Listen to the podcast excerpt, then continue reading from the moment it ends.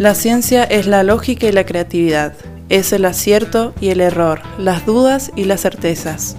La ciencia es el método y la pasión, es el científico, el docente, el alumno, el laboratorio, la universidad y la sociedad. La ciencia no se agota en el paper, la ciencia está hecha para ser contada.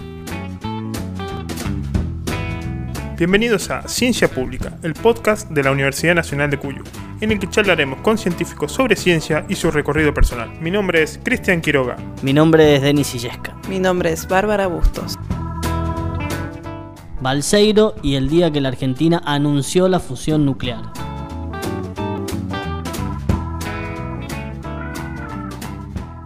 Bueno, Carlos, bienvenido. Estamos en el podcast Ciencia Pública para conversar un poquito sobre tu vida, sobre tu investigación, sobre el Instituto Balseiro también en general, aquí en la visita que estamos haciendo en el Centro Atómico Bariloche y en el instituto en particular.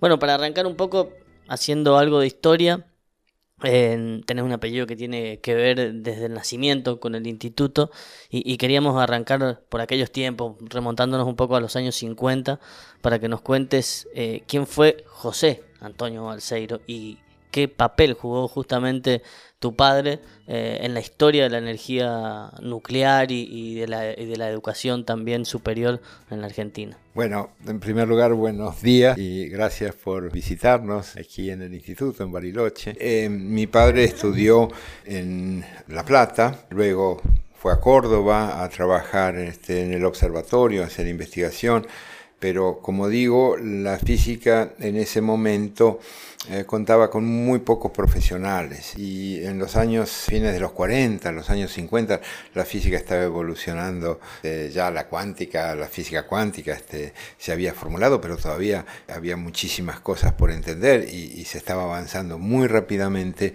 y era importante, digamos, para terminar de formarse, viajar, comunicarse con la gente que estaba más haciendo los trabajos más avanzados de ese momento y mi padre efectivamente consigue una beca para ir a hacer una especialización a Manchester, donde estuvo casi dos años.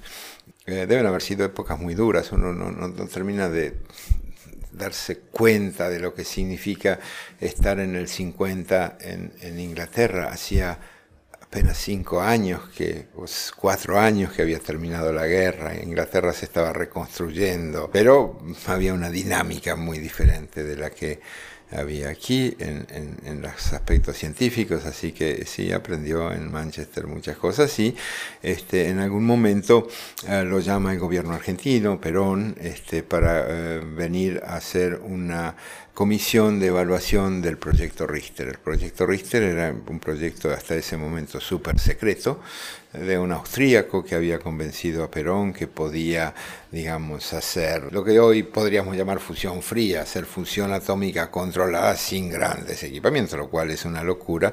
Hoy todavía, este, más de 60 años después, todavía la gente está trabajando para ver qué puede hacer y ya se sabe que hace falta, digamos, este, una forma de controlar los plasmas que, este Richter no tenía ni idea de cómo hacerlo, pero se imaginó que lo podía hacer, este, eh, pero no le dio recursos, este, se invirtió mucha plata.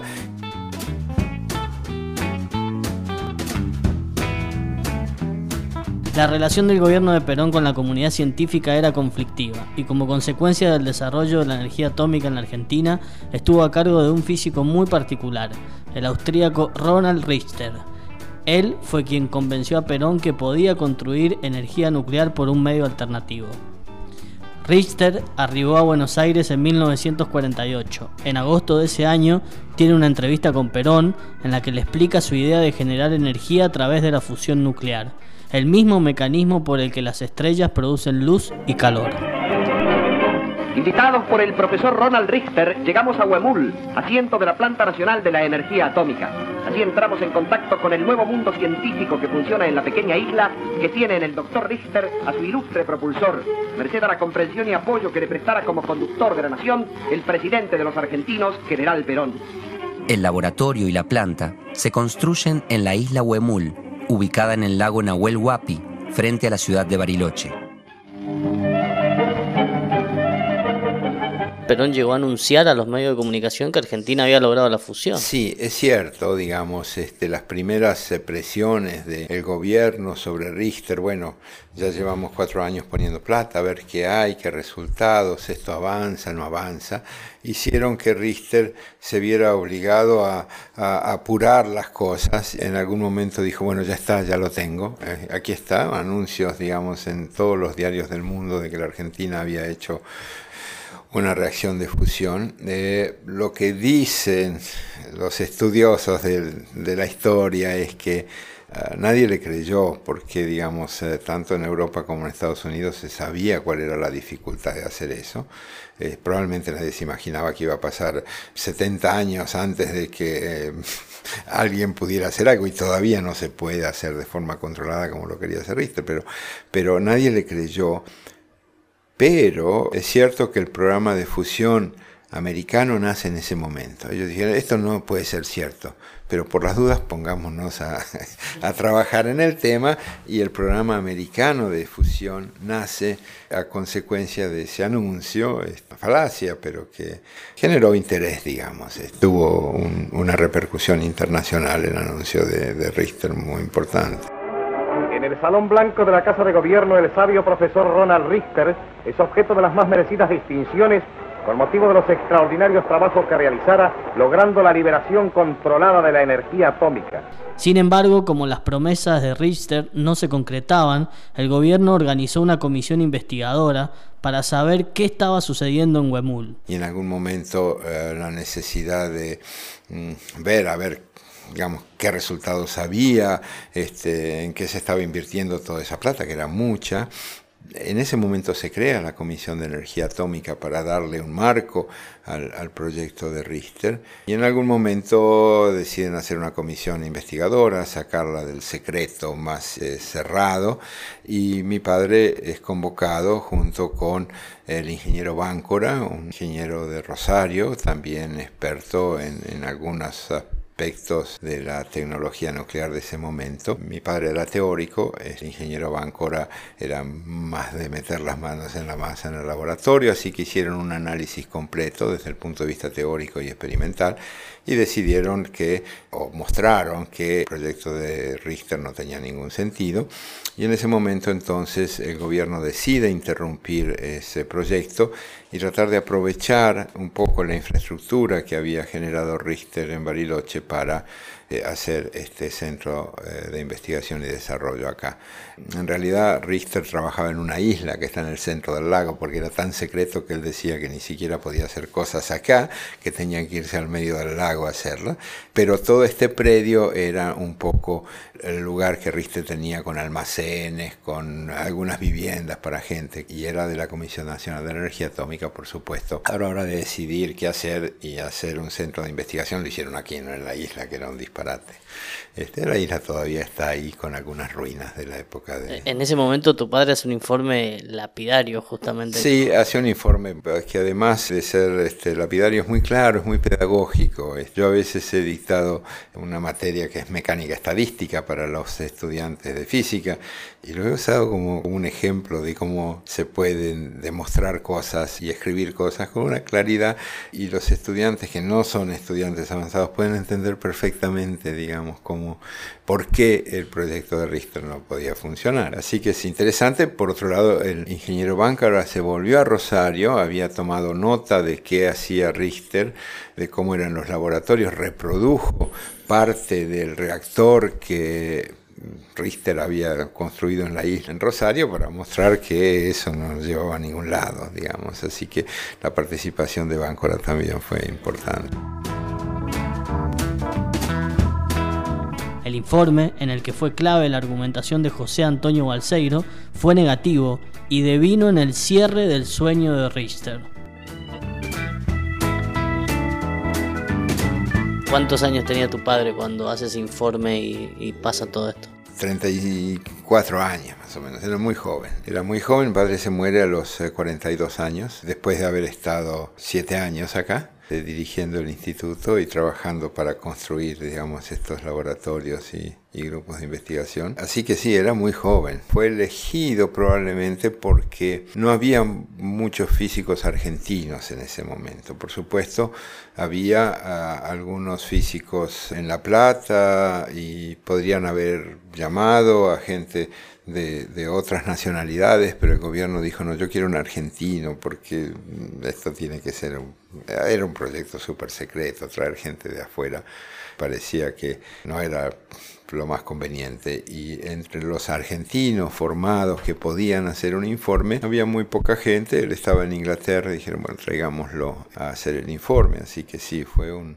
Era muy joven, sí, realmente, pero tenía una formación, como digo, que le permitía hacer un análisis. Inmediatamente también de alguna manera visualizó la posibilidad de lo que hoy vemos concreto, ¿no? El instituto de, y ese objetivo tan joven también teniendo un objetivo ya institucional, ¿no? Académico. Sí, sí a la vuelta de Inglaterra lo primero que hace es el informe y luego vuelve a Buenos Aires este, después de haber hecho el informe. Eh, trabaja en la Universidad de Buenos Aires dando clase y en la Comisión de Energía Atómica, donde nace la idea de hacer algo en Bariloche el doctor Gaviola, que era un físico este, reconocido también, eh, formado en Alemania antes de la guerra, es uno de los impulsores de esta idea.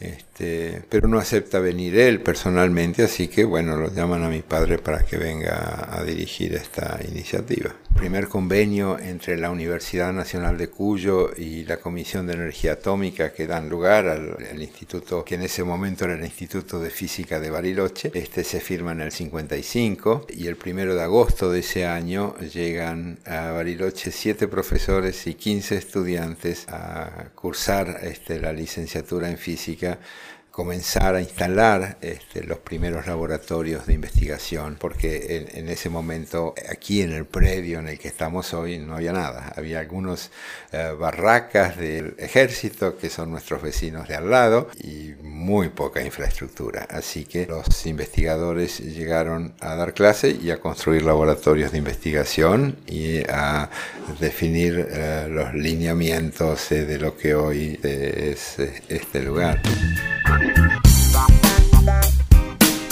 En la madrugada del 26 de marzo de 1962, Balseiro fallece. Tenía 42 años. Tres días después, el director de la CONEA decreta que los restos sean sepultados en terreno del Centro Atómico Bariloche. Y el 7 de agosto, el instituto por el que tanto ha luchado comienza a llevar su nombre. El instituto eh, tiene doble dependencia. Eh, ¿Qué significa eso? Bueno, significa que estamos este, en instalaciones de la Comisión de Energía Atómica. Todos los edificios son de la Comisión Nacional de Energía Atómica y todos los docentes eh, del instituto son investigadores de tiempo completo en la Comisión Nacional de Energía Atómica o investigadores de CONICET que realizan sus tareas de investigación acá. Ahora, obviamente ustedes saben, los únicos que pueden dar títulos académicos son las universidades.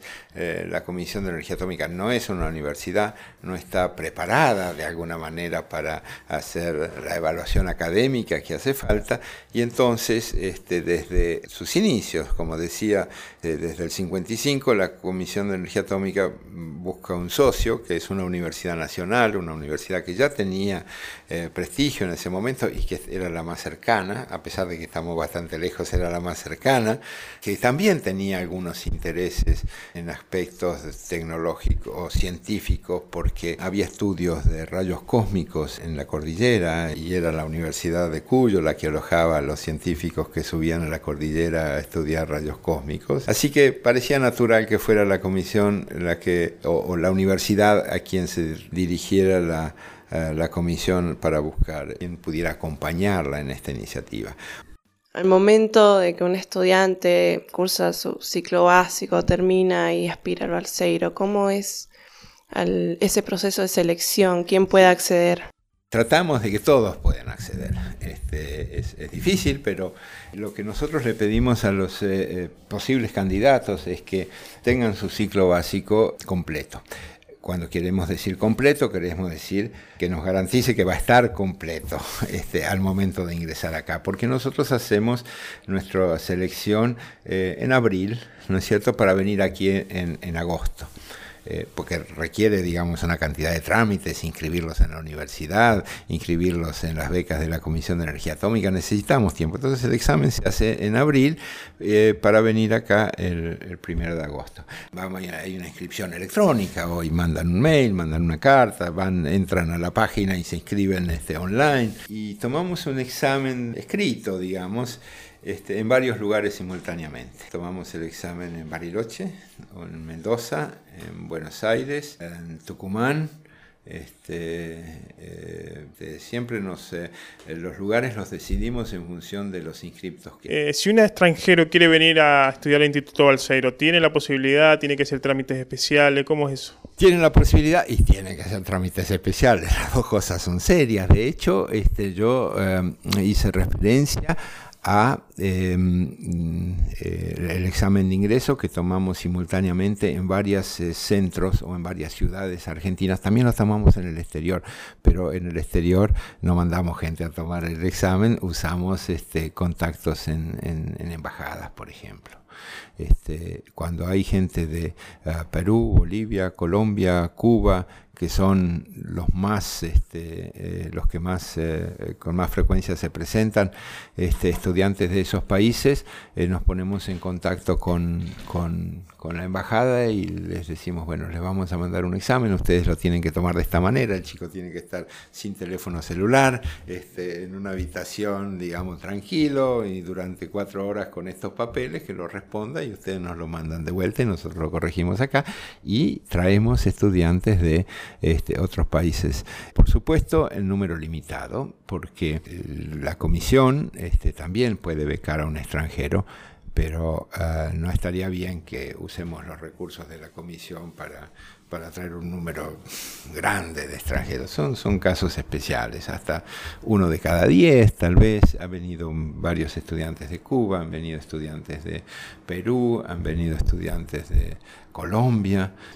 En mm, al tema de selección, luego los alumnos vienen aquí con beca completa, como, como bien decía Carlos, eh, y, y, tiene que ver con este esta condición o esta característica también de los alumnos muy parecida a lo de los investigadores. Decía que los investigadores son de tiempo completo. Los alumnos también son de tiempo completo, ¿no? Sí, definitivamente. Este, tienen una carga este, eh, horaria muy grande. Nosotros queremos este, que aprendan todo de un día para otro y los llenamos de clase, y este, lo cual es un problema, efectivamente. Pero el hecho de tener una beca completa, este, que es un salario, digamos, prácticamente, nadie se hace rico para, por venir a estudiar acá, pero sí es cierto que administrando bien la beca pueden vivir sin necesidad de ayuda este, de la familia. Para muchos es, eh, eso es importante porque a veces las familias no pueden este, eh, ayudarlos. ¿Te ha tocado vos también transitar como alumno, ser director de tesis de mucha gente, muchos físicos o ingenieros que hoy son reconocidos también a nivel mundial, que han pasado por aquí? Y has tenido la oportunidad de ir afuera, de hecho has, ido afuera también a perfeccionarte, pero has decidido volver y has decidido volver en, en, tiempos muchas veces de crisis de la ciencia y la tecnología en Argentina, como ha tenido muchos ciclos. ¿Por, ¿Por, qué lo hiciste? ¿Por qué decidiste eso sabiendo que de alguna manera quizás resignabas un, mejor futuro profesional o académico? Ah, no sé, este, nunca me imaginé viviendo en un lugar que no fuera Bariloche. Yo crecí aquí, me sentí de alguna manera atado, pero me sentí atado en el, buen sentido, ¿no? No, no como una obligación de que ay no quiero volver pero tengo que ir, no, me sentí atado porque sentí que este era eh, mi lugar. Eh, es cierto que viajé, este, que estuve afuera, que pude disfrutar de la forma de hacer ciencia en otros países del mundo, este, que conocí gente eh, gigante de la física este, en diferentes etapas de mi carrera, pero nunca me imaginé viviendo en un lugar que no fuera Bariloche, por un lado. Por otro lado, formar un argentino o una argentina en este lugar era algo que podía dejar, algo concreto que le podía dejar a las generaciones que vienen. Sí, siempre me sentí más cómodo acá este, y sobre todo, como digo, eh, sentía que si algo podía dejar era este, un poquito más de educación son multifacético, como decía recién, ha estado por todos lados, y, también en, el, en particular en un campo como es la, electrónica molecular, eh, que te has, dedicado en el último tiempo. ¿Qué, características tiene ese campo? ¿Qué cosas se encuentran ahí en la investigación? Bueno, uh, sí, son varias cosas. Este, por un lado, digamos, en, en, una época era la superconductividad, la electrónica molecular, este, eh, los materiales con interacciones fuertes que se llaman, que tienen comportamientos raros, digamos. El cobre es un material este, que tiene, eh, creemos nosotros después, este, pero este, un comportamiento bastante normal, bastante simple, bastante fácil de entender de alguna manera. Este, pero hay materiales que este, tienen comportamientos este, muy este, Ah, sorprendentes en algún sentido, por lo menos sorprendentes la primera vez que lo vemos, este, después empiezan a ser comunes, este, eh, en donde eh, eh, pueden ocurrir cosas este, interesantes. Ustedes recordarán, hace algunos años este, se aisló por primera vez este, una monocapa de grafito que se llama grafeno, que es un material que dio lugar a un premio Nobel de la gente que lo pudo hacer y que dio lugar a, estudios, porque tiene propiedades muy especiales, propiedades electrónicas especiales y, propiedades mecánicas especiales. Y las propiedades electrónicas de grafeno son interesantes este, eh, por, la estructura, digamos, eh, del material. Eh, Así que, digamos, fueron varias áreas. Eh, electrónica molecular, como vos decías, efectivamente es un área en donde hemos estado trabajando. Desde el desarrollo, digamos, este, de la electrónica moderna, cada vez cada vez los transistores son más chicos y más chicos y más chicos y, en, una CPU de una máquina de estas hay millones de transistores puestos adentro, este, siempre creados sobre una plataforma de silicio. Este, y uno se pregunta cuál es el límite, cuántos transistores vamos a poder poner en un chip, este, cuál es el límite, hasta cuándo los podremos achicar este, y cómo podemos hacer para eh, hacer compatible esas cosas, por ejemplo, con tejidos biológicos y este, con, con ¿no? empezar a, hacer una este, ingeniería en donde hay más capacidad de, este, y, además más compatible con otro tipo de materiales que no sea el silicio puro. Y, y, es interesante preguntarse si uno puede hacer un transistor con una molécula. Este, eh, podemos agarrar y soldarle a una molécula dos cables parece imposible, pero se puede. Este, y entonces hacer pasar eh, corriente a través de la molécula y usarla como si fuera un transistor con un eh, voltaje de, este, que, controla la corriente que pasa por la molécula te referís a una molécula orgánica, digamos? Una, molécula orgánica. Nosotros hemos estudiado este, organometálicas, digamos, una molécula orgánica que tiene adentro algún elemento como cromo, por ejemplo, ¿no? Este, y hay experimentos, estos experimentos este, eh, dan lugar a un comportamiento muy raro y hay que entenderlo y nuestra misión, digamos, este, como físicos teóricos es entenderlo y lo entendemos usando este, por un lado, simulaciones numéricas este, en computadora sobre modelos que hacemos. Bueno, la molécula la representamos de esta manera y cómo, cuáles son las cosas importantes, los ingredientes importantes que tiene la molécula, qué es lo que juega el rol de eh, por a dónde pasan los electrones, cómo pasan los electrones. Y hace poco también con un grupo eh, de Israel estudiamos este, eh, moléculas quirales como el ADN, que son como un tornillo. Este, la corriente pasa por ahí y sale una corriente magnetizada de alguna manera, este, y por qué, y cómo, y cuáles son los procesos, y cuáles son los ingredientes que hacen falta para que eso ocurra, qué es lo importante. Este, así que sí, transporte a través de moléculas es un tema que hemos estado trabajando bastante el grafeno y las propiedades electrónicas del grafeno, las estructuras. Hace un par de años el premio Nobel fue para propiedades topológicas de la materia y hemos estudiado materiales que se llaman aislantes topológicos o parientes de los aislantes topológicos, en donde la estructura, digamos, este, enroscada, por decirlo de alguna manera, de las funciones de onda electrónicas este, le da propiedades especiales a la materia.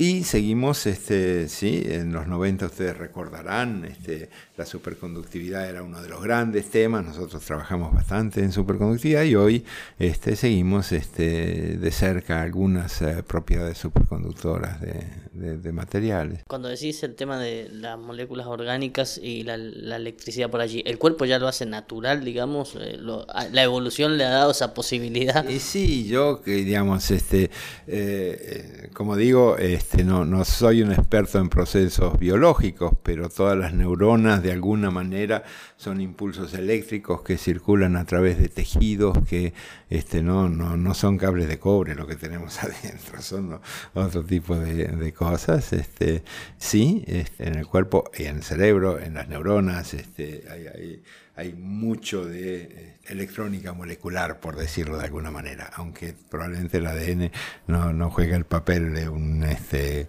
eh, cable conductor, pero sí es interesante ver cómo eh, funcionan este, o funcionarían, digamos, este, las moléculas quirales como como medios de transporte electrónico y, de señales magnéticas, ¿no? También. ¿Y qué aplicaciones? Eh, ¿Hay alguna aplicación pensada a priori o no, se sabe? No, yo creo que lo que es importante ahora es entender, digamos, cómo, cómo funcionan estos eh, transistores moleculares o estos cables moleculares, para poder comprender la física en su profundidad y, luego ver, digamos, este, eh, hay algunas cosas que sí se pueden hacer, por ejemplo, este, con estos, digamos, tipo de transistores moleculares o a veces no es una molécula propiamente dicha, sino una molécula artificial. Este, eh, uno diseña un material para que juegue el papel de una molécula, pero es un cachito de grafeno, por ejemplo, eh, que casi una molécula. Ha permitido, por ejemplo,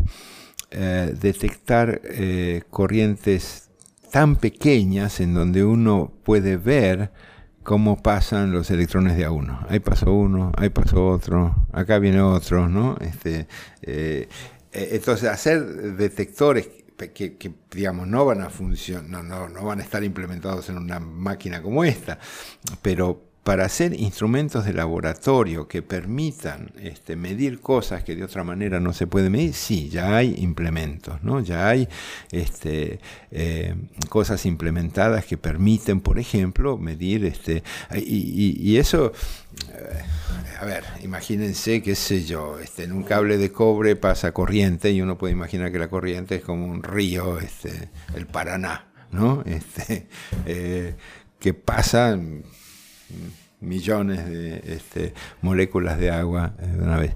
Pero uno puede ir este, disminuyendo el caudal hasta el punto en donde uno puede ver pasa una molécula de agua y al ratito pasa otra.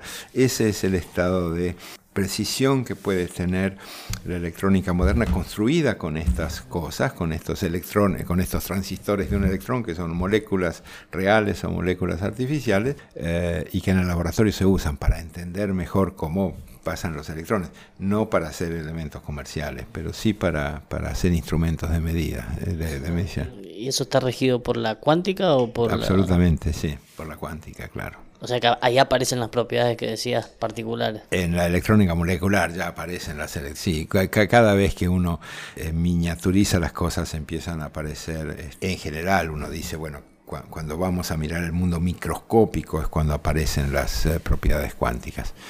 Eso es cierto, pero no es exclusivo. La superconductividad es un fenómeno macroscópico que uno lo ve en, cuando uno va a hacerse una resonancia magnética al hospital, ve ese, ese, cilindro donde meten a la gente, ese cilindro es un electroimán superconductor y la superconductividad es un fenómeno cuántico, llamamos fenómeno cuántico macroscópico, pero es un fenómeno cuántico definitivamente, ¿no es? Este...